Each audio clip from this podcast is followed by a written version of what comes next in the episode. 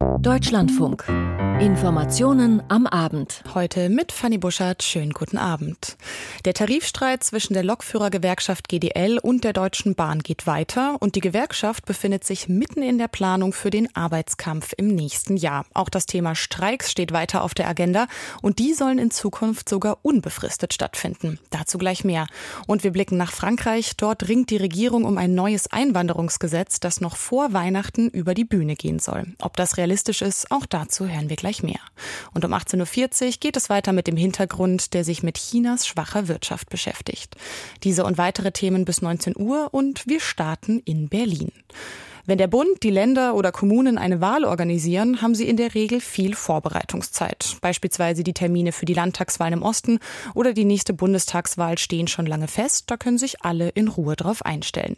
Ganz anders sieht es jetzt in Berlin aus, denn dort muss in hunderten Wahlbezirken die Bundestagswahl 2021 wiederholt werden und das innerhalb der nächsten 60 Tage. Das hat das Bundesverfassungsgericht heute bekannt gegeben. Die Begründung des Urteils und wie Berlin auf diese Wahl im Schnelldurchlauf reagiert, weiß Sebastian Engelbrecht. Das Bundesverfassungsgericht hat den Beschluss des Bundestags zur Wiederholung der Wahl in Berlin im Wesentlichen bestätigt. Das Gericht hat entschieden, dass die Bundestagswahl in Berlin in 455 von 2256 Wahlbezirken wiederholt werden muss, also nur in 20 Prozent der Wahlbezirke. Die CDU hatte in ihrer Klage die Wiederholung der Wahl in der Hälfte der Wahlbezirke gefordert. Die stellvertretende Präsidentin des Bundesverfassungsgerichts, Doris König, erläuterte die Entscheidung des Zweiten Senats. Der Beschluss des Deutschen Bundestages vom 10. November 22 ist im Ergebnis überwiegend rechtmäßig. Der Bundestag hat das Wahlgeschehen jedoch unzureichend aufgeklärt, da er trotz entgegenstehender Anhaltspunkte auf die gebotene Beiziehung und Auswertung der Niederschriften der einzelnen Wahlbezirke verzichtet hat. Dies hat das Bundesverfassungsgericht im Rahmen seiner Amtsaufklärungspflicht nachgeholt. Der Bundestag hatte beschlossen, die Bundestagswahl in Berlin solle in 431 Wahlbezirken wiederholt werden. Das Verfassungsgericht hält die Wiederholung in weiteren 31 Wahlbezirken für erforderlich, nachdem es die Niederschriften aus den Wahllokalen geprüft hat und die jeweiligen Wahlfehler analysiert hat. Bei seinem Urteil berücksichtigte der Zweite Senat des Verfassungsgerichts den Bestandsschutz für Wahlen, die stattgefunden haben. Die einmal festgestellte Wahlentscheidung des Volkes muss demnach so weit wie möglich respektiert werden. Deshalb galt für die Karlsruher Richter Die Wahlprüfungsentscheidung des Bundesverfassungsgerichts unterliegt dem Gebot des geringstmöglichen Eingriffs. Sie darf nur so weit gehen, wie es der festgestellte Wahlfehler erfordert. Man habe, so König, die Wahl vom 26. September 2021 nicht als Ganze für nichtig erklären können. Dazu habe das Gewicht der Wahlfehler nicht ausgereicht. Der weit überwiegende Teil der Wahlbevölkerung habe seine Stimme in Wahllokalen abgegeben, in denen es keine Wahlfehler gegeben habe. Die Entscheidung des Bundesverfassungsgerichts wurde vor allem bei der Linken mit Erleichterung aufgenommen, so auch vom früheren Fraktionschef Dietmar Bartsch. Ich bin erleichtert ob dieses Urteils, weil weder Gesine Lötsch noch Gregor Gysi sind in ihren Wahlkreisen gefährdet. Und deshalb ist sicher, dass die Linke bis zum Ende der Legislatur im Bundestag verweilen wird. Die Linke war vor gut zwei Jahren nur aufgrund ihrer drei Direktmandate in den Bundestag gekommen. Zwei davon hatte sie in Berlin errungen. In den Wahlkreisen, in denen ihre Kandidaten Gregor Gysi und Gesine Lötsch gewannen, muss die Wahl nach dem Karlsruher Urteil nur in sehr wenigen Wahlbezirken wiederholt werden. Die Wahl eines anderen Kandidaten ist so gut wie ausgeschlossen. Mit dem Urteil hat Karlsruhe die Forderung von CDU und CSU nach einer umfangreicheren Wiederholung der Wahl zurückgewiesen. Dennoch geht CDU-Generalsekretär Carsten Linnemann in die Offensive. Wir möchten der Ampelregierung ein Stoppschild zeigen, dass das so nicht weitergehen kann. Und die Berlinerinnen und Berliner haben jetzt die Chance, dieses auch deutlich zu machen. Der Berliner Landeswahlleiter Stefan Bröchler hat nun 60 Tage Zeit, die Wiederholung der Wahl zu organisieren. Sie muss bis spätestens 11. Februar stattfinden. Wir sind gut vorbereitet. Also ich habe ja schon im Sommer sowohl die Landeswahlleitung als auch die Bezirke gebeten, sich auf eine vollständige Wiederholungswahl vorzubereiten. Wir haben jetzt eine teilweise Wiederholungswahl. Es ist immer natürlich noch eine Anstrengung, gerade auch über die Feiertage, das äh, zu organisieren, aber wir werden das schaffen. Über die Wahlwiederholung in Berlin war das Sebastian Engelbrecht. In Frankreich sorgt ein neues Einwanderungsgesetz seit Tagen für Diskussion. Es ist das derzeit wichtigste Projekt der Regierung, aber als die Nationalversammlung letzte Woche darüber debattieren und abstimmen sollte, hat die Opposition die Gesetzesvorlage zurückgewiesen, ohne dass es überhaupt zur Debatte kam.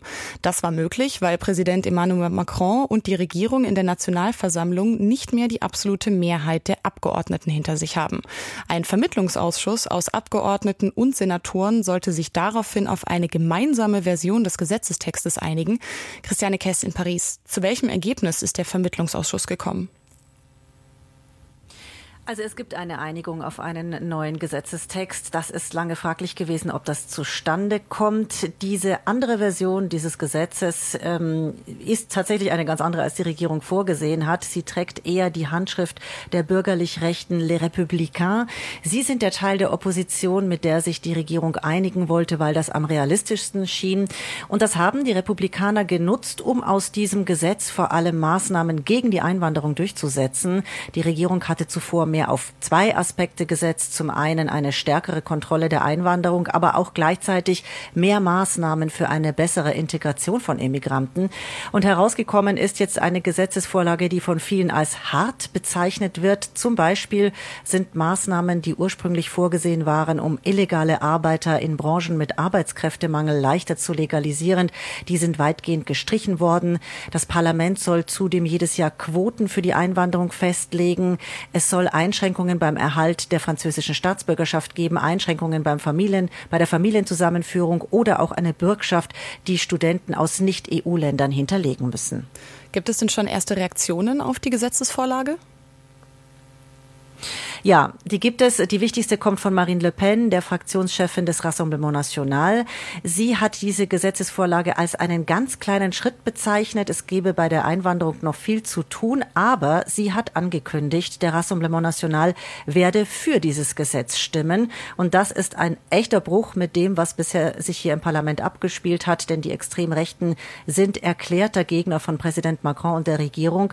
Aber Marine Le Pen ist der Meinung, das sei jetzt ein ideologischer Sieg des Rassemblement National. Das macht sie fest vor allem daran, dass in diesem Gesetz eine nationale Priorität festgeschrieben würde, so nennt sie es bei bestimmten Sozialleistungen.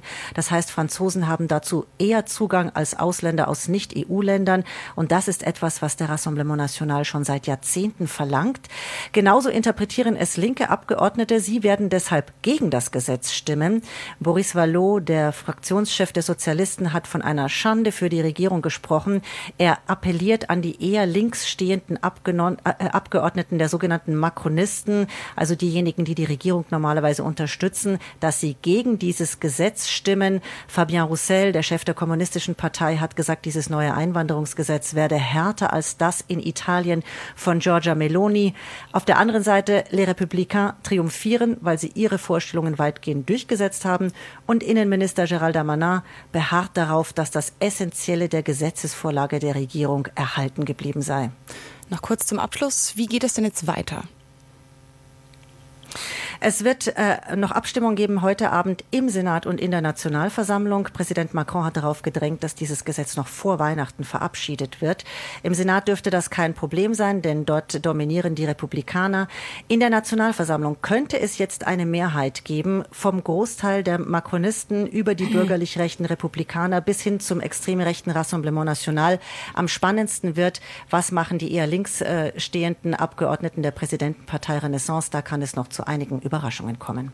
Aus Paris, Christiane Kess zu den Verhandlungen rund um ein neues Einwanderungsgesetz. Vielen Dank. Anfang des Monats stand im UN-Sicherheitsrat ein Resolutionsentwurf zur Abstimmung, der eine sofortige Waffenruhe im Gazakrieg forderte. Der damalige Entwurf scheiterte, weil die USA ihr Veto eingelegt hatten. Jetzt will der Sicherheitsrat wieder über eine ähnliche Resolution abstimmen, mit der Hoffnung, die USA bestenfalls zu einer Zustimmung bewegen zu können oder zumindest zu einer Enthaltung. In dem aktuellen Entwurf wird eine Einstellung der Feindseligkeiten gefordert, um einen Zugang für humanitäre Hilfslieferungen in den Gazastreifen sicherzustellen. Denn dort dauern die Kämpfe zwischen Israel und der Terrororganisation Hamas weiter an. Nadja Armbrust mit den neuesten Entwicklungen.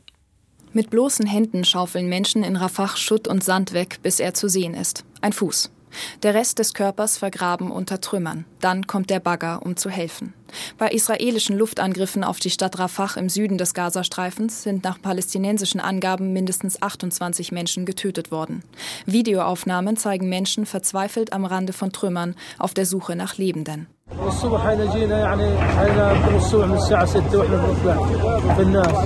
Seit heute Morgen ab 6 Uhr sind wir dabei, Menschen rauszuholen. Wir haben bisher zwei Leichen rausbekommen.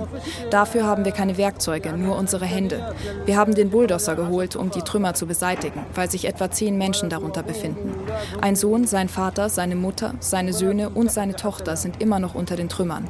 Auch die umliegenden Häuser wurden durch die Bombardierung beschädigt. Auch im Norden des Küstenstreifens wird weiterhin intensiv gekämpft. Das von der Hamas kontrollierte Gesundheitsministerium gibt am Nachmittag bekannt, das Al-Ali Arab Krankenhaus sei außer Betrieb. Grund dafür sei unter anderem Beschuss und die Festnahme von medizinischem Personal. Das israelische Militär veröffentlichte am Nachmittag einen Videoclip, der zeigen soll, wie Ahmad Kahalot, Direktor des Kamal Adwan Krankenhauses im Norden des Gazastreifens, verhört wird.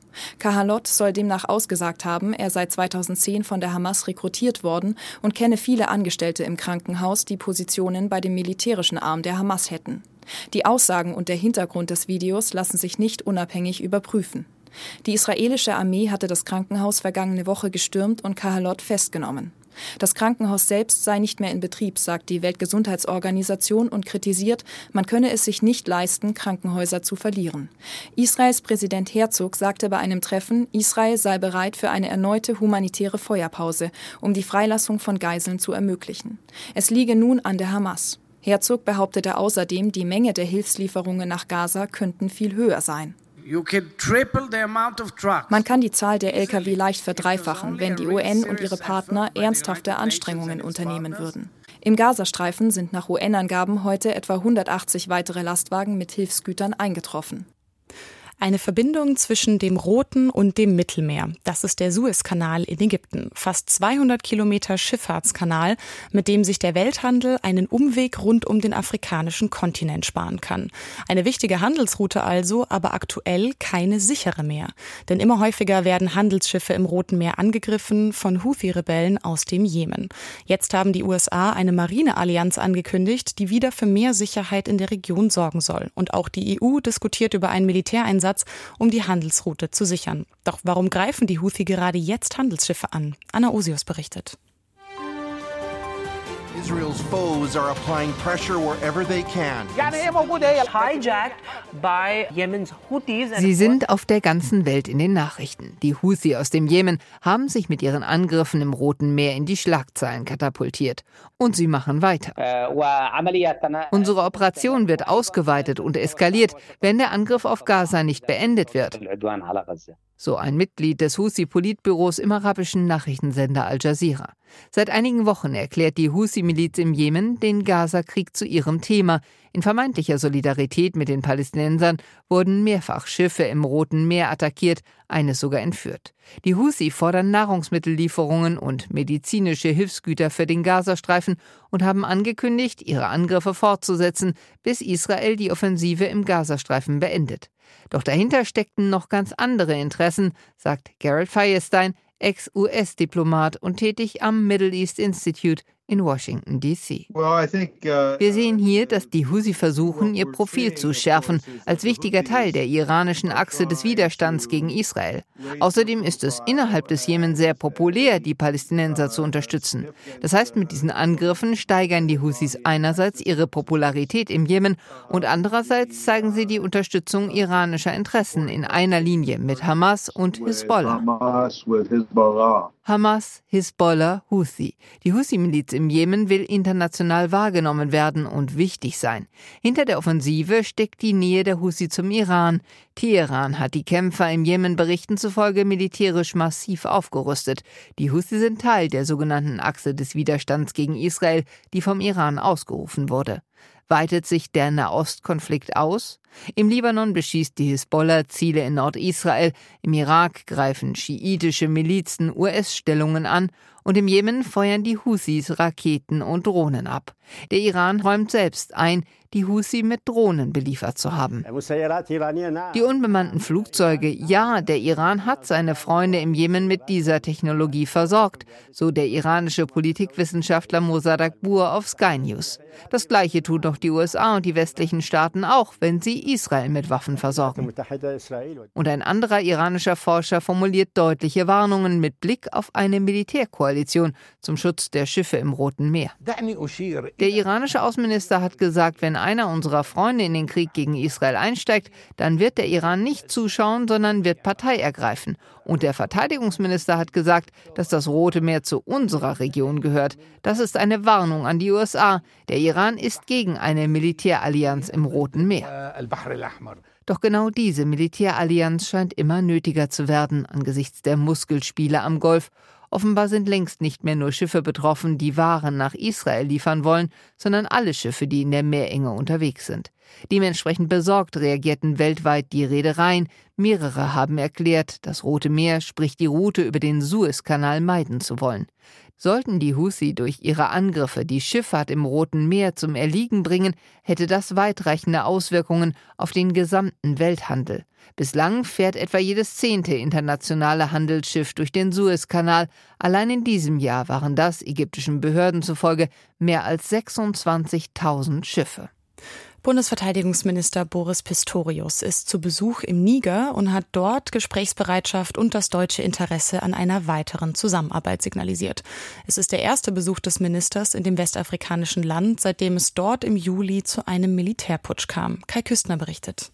Das Wort Hoffnung ist eines, das Boris Pistorius nach den politischen Gesprächen in Niger gleich mehrfach verwendet. Von einer Unterredung unter erschwerten Rahmenbedingungen berichtet der Verteidigungsminister nach dem Treffen mit seinem nigerischen Amtskollegen Salifou Modi und lässt damit nicht unerwähnt, dass man es mit einer Militärregierung zu tun hat, die durch Putsch an die Macht gelangt war. Doch Pistorius bilanzierte das Gespräch dann auch mit den Worten eines, das Hoffnung macht für eine Fortsetzung der guten Beziehungen unter den Gegebenheiten, mit denen denen wir es zu tun haben womit der SPD-Politiker daran erinnerte, dass Niger vor dem Putsch zu den engsten Partnern in der Sahelregion gezählt hatte. Pistorius ließ keinen Zweifel daran, dass Deutschland durchaus ein Interesse daran hat, bei bestimmten Projekten weiter mit der Militärregierung zusammenzuarbeiten. Das betrifft unter anderem den Bau eines Krankenhauses, vor allem aber den Lufttransportstützpunkt in der Hauptstadt Niamey, an dem derzeit noch immer rund 120 deutsche Soldaten ausharren, die Pistorius am Nachmittag besucht hat. Er habe signalisiert, dass Deutschland ein Interesse daran habe, den Stützpunkt zu behalten, so der Verteidigungsminister. Die nigrische Seite habe ich so verstanden, dass sie sich das auch sehr gut vorstellen kann, meinte Pistorius. Hoffnung also auch hier. Arbeitsgruppen sollen nun im neuen Jahr die Möglichkeiten prüfen. Dass man mit den neuen Machthabern in Niamey im Gespräch bleiben möchte, daran ließ Boris Pistorius bei seinem Besuch jedenfalls keinen Zweifel. Eine politische Gratwanderung. Frankreich zieht alle seine Soldaten gerade frustriert ab aber man will im vom islamistischen Terror erschütterten Sahel auch nicht komplett Russland das Feld überlassen.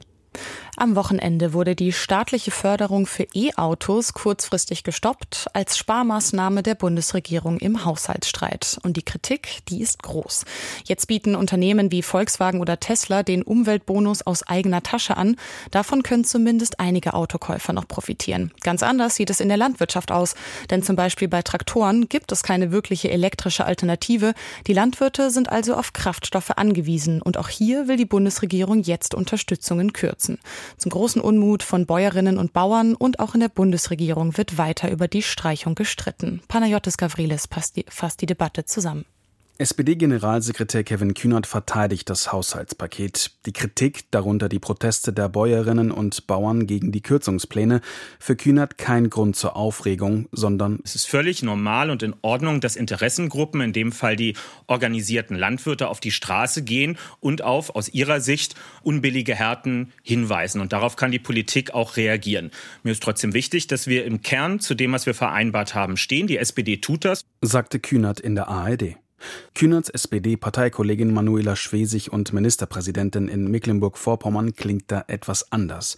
Sie kritisiert im Stern den Wegfall von Steuervergünstigungen für Bauern. Man brauche eine starke Landwirtschaft, auch damit die Preise stabil blieben. Die Kürzungen für die Landwirtschaft gingen zu weit und kämen zu plötzlich so Schwesig, die auch fordert, dass eine vernünftige Lösung gefunden werden müsse. Nur wie kann die aussehen angesichts eines zweistelligen Milliardenlochs für den nächsten Haushalt? Wer kritisiert, soll auch Vorschläge machen, so zumindest Kevin Kühnerts Haltung. Wer also etwas verändern will, muss an anderer Stelle vorschlagen, wo wir wieder Geld reinholen können. Oder wir müssten noch mal grundsätzlich sprechen. Grundsätzlich heißt für Kühnert, die Schuldenbremse auch für das nächste Jahr auszusetzen, was die FDP strikt ablehnt. Im Fokus der Diskussion das Agrardieselprivileg soll wegfallen, womit der Diesel für landwirtschaftliche Zwecke teurer würde. Auch sollen landwirtschaftliche Fahrzeuge nicht mehr von der Kfz-Steuer befreit sein. Landwirtinnen und Landwirte protestieren dagegen und legten gestern mit ihren Traktoren Berlins Regierungsviertel lahm, buten Bundeslandwirtschaftsminister Cem Özdemir aus.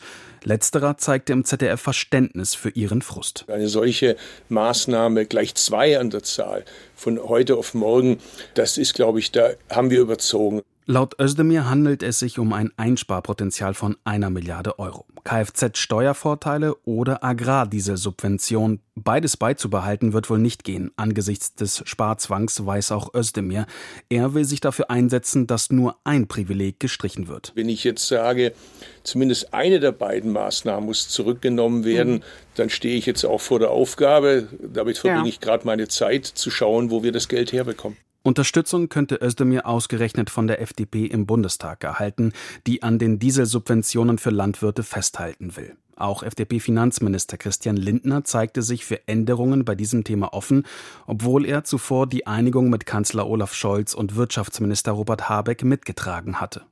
Daniela Schmidt gehört der FDP an, ist Landesministerin in Rheinland-Pfalz und unter anderem für den Bereich Landwirtschaft und Weinbau zuständig. Sie fordert im Deutschlandfunk auch von ihrer FDP im Bund, die Maßnahmen zu überdenken. Wir haben jetzt diese ärgerliche Situation. Wir müssen damit umgehen und müssen aber schauen, wie wir wirklich diese Härten abfedern. Denn es kann nicht sein, dass die Betriebe ihre Zukunftsperspektive verlieren, gerade auch dann die junge Generation, die Nachfolgergeneration wenn die Lebensmittelproduktion in Deutschland dadurch immer teurer und teurer wird. Es ginge nicht nur um die Produktion von Lebensmitteln, sondern auch um den Zusammenhalt im ländlichen Raum, so Schmidt weiter. Bei NTV kritisiert Bayerns Ministerpräsident Markus Söder indes die Ampelregierung für ihren Kurs im Haushaltsstreit und wirft ihr wörtlich mangelnde Fähigkeit zu regieren vor. Söder bekräftigt erneut seine Forderung nach Neuwahlen und schlägt Juni 2024 vor. Bisher bleibt es aber nur ein Wunsch des CSU-Chefs. Vor ein paar Wochen kam von der Lokführergewerkschaft GDL eine Meldung, über die sich Bahnkunden und Kundinnen sehr gefreut haben. Keine Streiks mehr an und um Weihnachten. Damit sind Streiks im Tarifstreit aber nicht vom Tisch, im Gegenteil. Heute gab es eine Urabstimmung in der GDL darüber, ob im kommenden Jahr nicht sogar mehr gestreikt werden soll, und zwar unbefristet. Vor gut einer Stunde hat die Gewerkschaft das Ergebnis der Abstimmung bekannt gegeben. Ludger Fittgau, wofür hat sich die Gewerkschaft denn entschieden? Ja, für einen möglicherweise unbefristeten Streik, Sie haben es schon angedeutet, ab 8. Januar soll das dann möglich sein. Dann äh, wird es eben nicht nur ein Warnstreik sein, wie wir ihn jetzt erlebt haben, zweimal 24 Stunden, sondern kann es mehrere Tage dauern. Allerdings hm, hat Klaus Wieselski in Frankfurt vor großer Presseanwesenheit gesagt, auf die Frage hin, wird es dann auch vorher angekündigt? Ja, das wird diesmal dann 48 Stunden vorher angekündigt, also ein bisschen mehr Möglichkeit für die Kundinnen und Kunden, sich darauf einzustellen, wird es dann geben. Warum war denn dafür ja eine Urabstimmung nötig?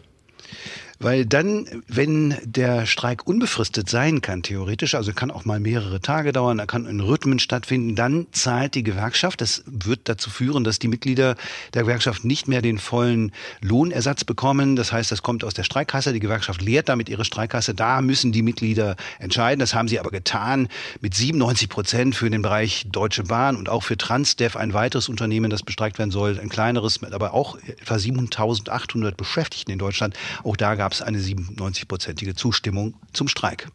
Sie haben schon angesprochen, unbefristete Streiks sind möglich. Das kann bedeuten, dass manche Streiks dann mehrere Tage lang gehen. Müssen sich jetzt Kundinnen und Kunden der Bahn darauf einstellen, dass jeder Streik, der jetzt in Zukunft kommt, ein unbefristeter sein wird? Ja, das müssen sie tun, denn die Warnstreiks, die Zeit der Warnstreiks ist vorbei und jetzt geht es darum für die GDL etwas durchzusetzen, was sie am Mittwoch mit einer kleineren Bahngesellschaft äh, schon abgeschlossen hat. Das ist die Netinera. Das ist interessant, weil das zwar nur 1200 Lokführer in Deutschland umfasst, dieses Unternehmen, aber es ist ein staatliches Unternehmen und zwar ein staatliches italienisches Unternehmen. Und das ist ein Abschluss, da sagt Klaus Wieselski, das sollte angestrebt werden. Die haben nämlich schrittweise eine Reduzierung der Arbeitszeit von 38 Stunden auf 35 Stunden in einem Zeitraum bis 2028 verabredet. Auch einen Inflationsausgleich von 3000 Euro und eine Erhöhung des Lohnes von 420 Euro. Also ein relevant, eine relevante Summe. Und dieser Abschluss, das ist jetzt für die GDL der Maßstab. Die Bahn lehnt das aber bisher ab, weil sie sagt, das ist ein kleines Unternehmen, das können wir als große DB nicht leisten. Müssen denn Bahnfahrer und Bahnfahrerinnen jetzt direkt wieder mit Streiks rechnen oder gibt es da noch ein bisschen Schonfrist? Ja, Weihnachtsfrieden heißt es. Also die, die, das ist Management der Bahn soll sich über Weihnachten Neujahr Gedanken machen, ob sie überhaupt Streik zum Streik kommen lassen wollen. Danach könnte aber der Streik kommen, kräftiger, länger und härter, so hat es Klaus Wieselski gesagt. Ab dem 8. Januar könnte es kommen. Möglicherweise gibt es ja aber vorher noch Verhandlungen. Aber man muss sich ab dem 8. Januar auf tagelange Streiks einstellen. Noch kurz zum Abschluss. Gibt es denn schon Reaktionen, zum Beispiel von der Deutschen Bahn, auf das Ergebnis der Abstimmung? Nein, bisher nicht. Die Bahn verhandelt zurzeit nicht. Es gibt keine Verhandlungen, aber vielleicht äh, dient, ja, dient ja der Weihnachtsfrieden dazu, dass man sich das noch mal überlegt, zumal eben dieser kleine Abschluss schon vorliegt mit der italienischen Staatsbahn. Die Lokführergewerkschaft GDL hat zugestimmt, dass es im kommenden Jahr auch unbefristete Streiks geben wird. Dazu war das Ludger Fittgau. Vielen Dank. Die Ukraine befindet sich mittlerweile schon im zweiten Kriegswinter seit dem russischen Überfall im letzten Februar. Und die russischen Angriffe hören nicht auf, ebenso wenig wie die Verteidigung des ukrainischen Militärs. Heute gibt der ukrainische Präsident Volodymyr Zelensky eine große Jahrespressekonferenz. Die hat vor circa einer Stunde begonnen. Florian Kellermann, was waren denn bisher die wichtigsten Themen bei der Pressekonferenz? Ja, Zelensky hat zunächst mal seine, wie er es sieht, Erfolge herausgestrichen aus diesem Jahr. Das ist zum einen der Beschluss der EU-Staats- und Regierungschefs, dass es Beitrittsverhandlungen geben wird mit der Ukraine. Das ist jüngst beschlossen worden, dass die Ukraine, das ist, sieht er auch als Erfolg, ihre Flugabwehr deutlich verstärkt hat, dass nicht mehr so viele Raketen durchkommen, russische Raketen, auch dass die russische Flotte einen Teil des Schwarzen Meers verlassen musste, der direkt vor der ukrainischen Küste liegt, durch ukrainische Seedrohnen vor allem, und dass die Wirtschaft sich erholt nach dem kolossalen Einbruch im vergangenen Jahr. Aber dann kamen gleich die Fragen und die waren also sofort gezielt auf die schmerzhaftesten Probleme, die die Ukraine derzeit hat. Ähm, was ist mit einem gerechten System der Einberufung von Soldaten? Wir haben den Protest von Frauen und Müttern von Soldaten gesehen, die eine Rotation fordern. Warum die Ukraine nicht bessere Verteidigungsstellungen aufgebaut hat, wollten die Journalistinnen und Journalisten wissen. Und warum es immer noch Korruptionsvorwürfe gibt gegen Beamte. Zelensky hat auf diese Frage nicht unbedingt gute Antworten gehabt, hat die Verantwortung auch immer wieder abgeschoben aufs Militär, aufs Parlament. Und er hat eine interessante Zahl genannt. Er hat gesagt, kürzlich hätten Militär, also hätte die Spitze des Militärs ähm, eine zusätzliche Mobilisierung von 450.000 bis 500.000 Soldaten von ihm gefordert ähm, oder überhaupt gefordert. Ähm, das sei aber eine schwierige Entscheidung, die noch nicht gefallen ist. Wie zuversichtlich hat sich Zelensky denn gezeigt, dass die Ukraine letztendlich doch die versprochenen Finanzhilfen aus den USA und von der EU bekommt? Ja, bei der EU war er zuversichtlicher, dass dieses Hilfspaket 50 Milliarden Euro für die kommenden Jahre dann doch irgendwie durchkommt, trotz des Widerstands von Ungarn.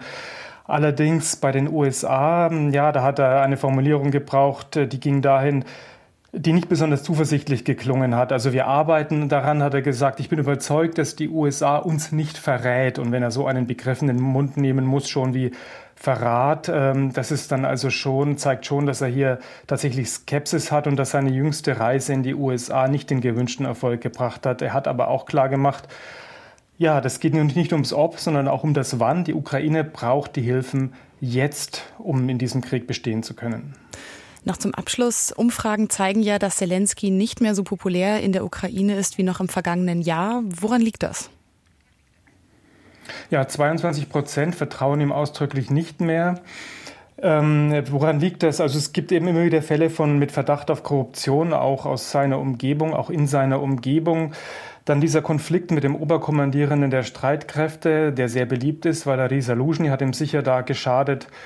Ähm, und es geht, kommt auch ein bisschen in den Blick, was Zelensky vor Beginn des großen Kriegs geleistet hat, dass er zum Beispiel Personen in hohe Ämter gehoben hat, zum Beispiel beim Geheimdienst, die sich später als russische Agenten herausgestellt haben, was dann eben auch den russischen Vormarsch so möglich geworden äh, gemacht hat. Und das schadet ihm jetzt sagt Florian Kellermann über die heutige Rede von dem ukrainischen Präsidenten Volodymyr Zelensky. Vielen Dank. Und damit enden die Informationen am Abend für heute. Hier folgen nach dem Hintergrund und den Nachrichten die Kommentare, unter anderem zur Urabstimmung der GDL und zur Marineallianz im Roten Meer. Mein Name ist Fanny Buschert. Vielen Dank fürs Zuhören und ich wünsche Ihnen noch eine gute Nacht.